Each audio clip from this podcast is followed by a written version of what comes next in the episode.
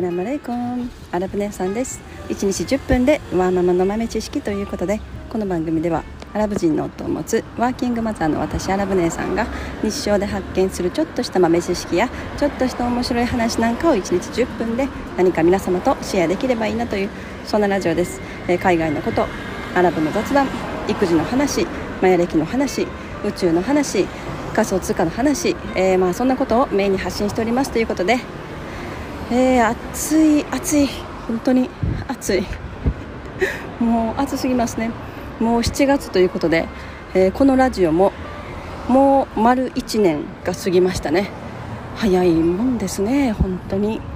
そうこう言ってる間にもあの年末が来ますからね。もう夏で暑いなって言ってたらもうあっという間にね年末でまたバタバタするっていう。まあそんな本当に早い1年です。ということで、えー、本日のお題はですねこんなお弁当屋さんしてみたいなっていうそんな話をしたいと思います。なんか私本当にあの私お弁お弁当とか作るとかあの、ま根本的にあの料理あんまり好きじゃなかったんですよね。まあ、なんか料理を作る作るのは作り出すと楽しいしなんか考える方が好きかな。だこう作るという作業よりもなんかこうしてこうしてこうしたらこうなって美味しいだろうなとかこれとこれ組み合わせたら美味しそうとかあこれはこういう風に調理した方がなんか良さそうなんじゃないかとかなんかこう今まで普通に食べてきた感じとちょっと違うやり方で作ってみたりとかなんかそういうのを考える方が好きかな。料理を考えるっていうのかな作るんじゃなくて。うんなんか作る作業自体はあんまり好きじゃない。でもなんか料理を考えるのは結構好き。でもまあもともと本当なんか料理はすっごい苦手でもうなんかもうな何作ったらいいかわからないしっていう状態をすごい長い間過ごしてきてましてね結婚してから。まあなんかちょっとずついろんなねその考えるのは楽しいのでこれでこうしたら美味しいかなとか、まあ、考えてやりだすと、まあ、なんか適当に作れるようになるっていう。でもなんか、ま、そんな時にもう自分は母親だし、まあ、母親になる前もう本当に夫婦生活だけね旦那と2人だけの時だったら結構もう時間ない時とかはもう本当に適当になんか食べたりで済むじゃないですか。でまあ普通にねパパッと外食することもできるし普通になんかどこかでテイクアウトして食べることもできるしでもひとたびこう子供が増えるとそうはいかない。もうなんかこれ食べないとかで子供が食べられないものとかもあるしテイクアウトにしろ外食にしろもうなんかカロリー高いとかもう脂っこいとかなんか子供が食べたらあんまり良くないやろうなって 思うようなものが入ってることがほとんどじゃないですか。でも忙しい母親の身としてもう毎日毎日朝昼晩ご飯を作るの本当に大変。もうこれはリスナーさんお母さん母親業をしてはるリスナーさんだったらもう本当に心の底から分かる分かるって言ってもらえると思うんですけどもう夏休みになってもねもう年がら年中365日朝昼晩ご飯を作らないといけないわけなんですよ。でも時々休憩したい。1週間に1回でも1週間に2回でも何にも作らずに休憩できる日があったらもうそれはそれは助かる。でもそうしたら適当に出前取るなりテイクアウトするなり外食するなりしたらいいんじゃないかって思うじゃないですか。それがなかなかやっぱりいろんな いろんな問題が出てきてそこがなかなかうまくいかない。特に私なんかは、えー、イスラムだしまず豚肉を食べないっていうところの面でもうそこですごい障害になるんですよね。もうほぼほぼ9割以上のレストランで豚肉関係豚肉エキス何かしらねゼラチンとかね使われてるのでもうほぼほぼアウト。テイクアウトもそうですね。もうだからなんか食べるもんがない。結局 もうじゃあ家で適当になんか作る作ろうかってなるんですよね。でもまあイスラムじゃなかったとしても、まあ、日本にもビーガンのね人いてはると思うし、まあ、そうじゃなくてもやっぱり母親の身として楽はしたいけどでも家族にはちゃんとしたもの食べさせなっていう気持ちあると思うんですよね。うん、なんか自分は楽したいからなんか適当にちょっとアンヘルシーな、ね、健康的ではないような出前とかテイクアウトとかで済ま済ましてしまうのなんかなんだろうな。あのちょっとこう自分の両親が両親があの騒ぐというか。なんかこれでいいんかなって。そこをねもうでも1週間2回ぐらいしんどいからもうそれでいいんだよって言って割り切れたらいいんですけどいやもう自分が作ったらねあのこんな脂っこいもの食べんでも済むしって思っちゃう。なんかそういう時のためのお弁当屋さんを私は作ってみたいなって。すごい結構これは前から思っててもう本当に自分が子供ができてできた頃かな。子供ができてすぐぐらい。やっぱりもうあの当時は本当に私も結構店舗やったりとか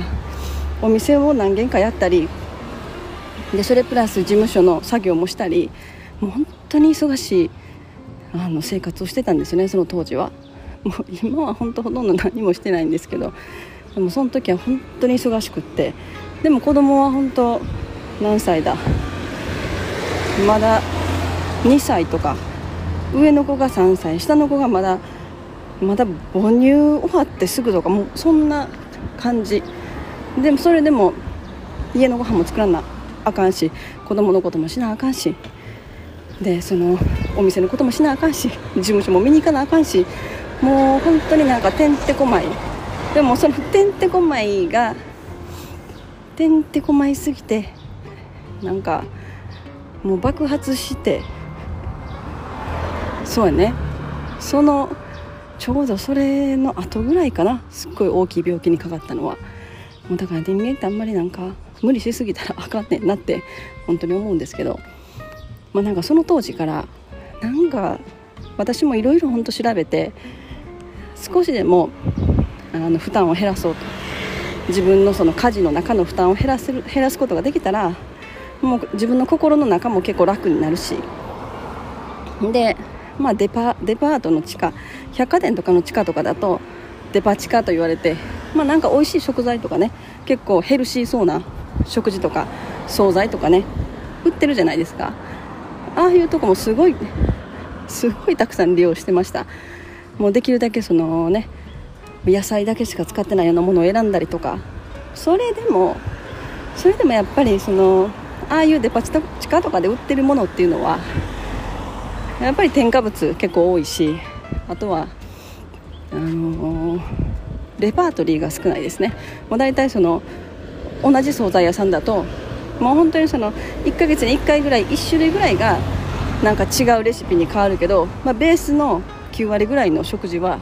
なんか食材はいつも同じものがありますよね。だからもうなんか毎日惣菜デパ地下の惣菜とか見てたらもうどこの店にどれがあって 何割はこの同じ食材使ってとかもう全部なんか 把握してくるんですよね。だからまあ時々なんか1ヶ月に1回ぐらいそういう惣菜屋さんとかでなんか美味しい惣菜買おうとかっていう感じだったらなんかいつもねこう違うようなものがある感じなんか違う美味しい食材がありそうな感じがするじゃないですか。でもこれが結構ほんと1週間に何回もなんか通ってるともうなんか全部が同じもうほぼ同じものをずっと売られてるんだなっていうこととか見分かってくるしそうしたらもうやっぱなんか添加物もすごい使われてるだろうなっていうのとかいうのとかもやっぱ分かるしもうそういうのですごい本当に困っててでなんかちょっとビーガン的なお店とかなんかあのカレーインドのインド料理とかだったら結構ビーガン対応が多いので、そういうとこ見たりとか。でもなんか子供があんま食べれない。だからじ私がいつも自分が作る手料理みたいな感じのものであのこう無添加でなおかつヘルシーでっていうなんかちょっと手料理的なものが多分欲しかったのかもしれないですね。なんか手料理手料理的なヘルシーなお弁当。なおかつこう毎日日替わりで、えー、食材も変わる、うん、でビーガンも対応できるしイスラムとか、まあ、宗教的に食べれないものがある人にも対応できるお弁当。屋さん。もうそういうのがあったらもう本当に助かるのになってすごい思ってたんですよね。なんかなんかその当時からそういうお弁当屋さんを作りたいなって思っててまだ最近またなんかそんな気持ちが湧いてきてるんですけどどうですか？なんかそんなお弁当屋さんあったらめちゃくちゃ便利じゃないですか？なんか多分関東の方とか、まあ、東京とかだったらそういうまあちょっとこじんまりした個人個人店のお店とかでテイクアウトもやってるそういうお弁当屋さんありそうな気もするんですけどどうなんかな？まあなんか私がでも思い描いてるものがやっぱりイスラムとかビーガンとかちょっとあのマイノリティの人たち向けの感じになるので多分ちょっと違う。そういうなんか無添加ヘルシー健康お弁当屋さんみたいなの多分あると思うんですけどでも多分やっぱ豚肉めっちゃ使われてると思うしうんそのレシピの内容っていうのかながすごいこう日本的な味付けのものがすごく多いなんかイメージがあるんですよね。なんかそういうところもちょっとこう私は結構多国籍的な味付けもすごい好きだからなんかそういうものも含めたいしまああとはこうなんだろうなアプリとか専用のすごい操作の簡単なアプリとかを作って、まあ、そこで簡単にこうオーダーできるようなシステムがやっぱいいなと思いますね。うん、でもそうそうなるとやっぱ店舗が1店舗だけだったら全然足りないっていうことになってしまうと思うのでまあなんかちょっと本当にお弁当だけパッと作ってテイクアウトの窓口だけがあるようななんかちっちゃいお店がこうね街の中とかに何店舗かあったらこうアプリとかでもう日々忙しくしてるお母さん。まあお母さんじゃなくても働いてる女性とかでもなんかアプリとかでこうちょちょっと空いてる時間にあこの時間にテイクアウトを取りに行くっていう予約とかをねアプリでして仕事の帰りにピックアップして帰るとか。なんかそういうのできたら本当にすごいなんか世の中の女性の助けになるんじゃないかなみたいな。まあなんか家族のいる人とかだったらもう1週間に1回はもうねお昼ご飯作らないとか。1週間に2回はもうあそこのお弁当屋さんでご飯を済ますとか。だからそれでもそこのお弁当屋さんがちゃんと栄養とか考えられてあの作られた惣菜でレシピとかもいつも同じ味じゃなくてとかだったらまあなんか家族4人だったら4人分お弁当アプリでちょっと注文してもう決済とかもアプリでできる状態だったらすごい便利だなと思いますね。もう本当にお弁当をピックアップするだけで済むので。だからなんかそういうのできたらすごい便利なのになーって思うんですよね。でもまあどうかな。なんか多分私がそういうサービス欲しいっていうだけで まあ世の中の他の女性にしたら別にそういうなんなくてもなんかそういうデパ地下の惣菜屋のお弁当で十分だしとかまあ家族のいる方だったら、まあ、1週間に1回はその外食するだけであの気分的にも自分は楽だしそれで済む済むからいいわっていう人の方が多いのかもしれないけどまあでもなんか私と同じように思ってるなんか人のなんか助けになるんだったらなんかそういうお弁当屋さんできたらなみたいな。なんか今日はそんなことを思ったというそんな話です。はい。まあでも今ね本当にそのアプリとかもそうだし決済の面とかでもすっごい便利なシステムがたくさん出てきてるのでなんかそういうものをうまく利用したまあなんかそういうサービス作れるんじゃないかなって思ったりもしますね。なんかあのやっぱりこの問題は本当に日本だけじゃなくてやっぱアメリカでも特にあの東海岸の方とかもうほとんどの家はやっぱ共働きでもすっごい働いてはるお母さんもお父さんもだからうちのアラボットのえ弟さん家族はあの東海岸の方で働いてるんですけどもうお父さんもお母さんもあの2人ともお医者さんなわけなんですよね。もう朝から晩までもう本当に、まあ、手術なりななり忙しいんだと思います。でも子供ちっちゃいちっちゃい子供が2人いてでもう食事とか本当どうしてんのかなって聞いたらもう毎日毎日もうテイクアウトしか食べてないって言うんですよね。だからまあ、まあ、あの辺だったらねいろいろあのテイクアウト食べれるもの結構種類は豊富だと思うんですけど、まあ、それでもそれが体にヘルシーかどうかってなったらいやーってなると思うんですよね。カロリーが高いし。まあなんかそういうのを聞くとやっぱアメリカでもやっぱそうやってこう困ってる人いるんだなって思いますね。やっぱ食事ってなるとどうしても女性が作るっていうパターンの方が多いと思うんですよね、まあ、男性がね旦那さんが作るっていう家庭とかも時々いてますけど大体女性。そしたらもうそのお母さんがもうフルタイムで働いてるとなるとどうしてもそのご飯の部分が結構おろそかになるというか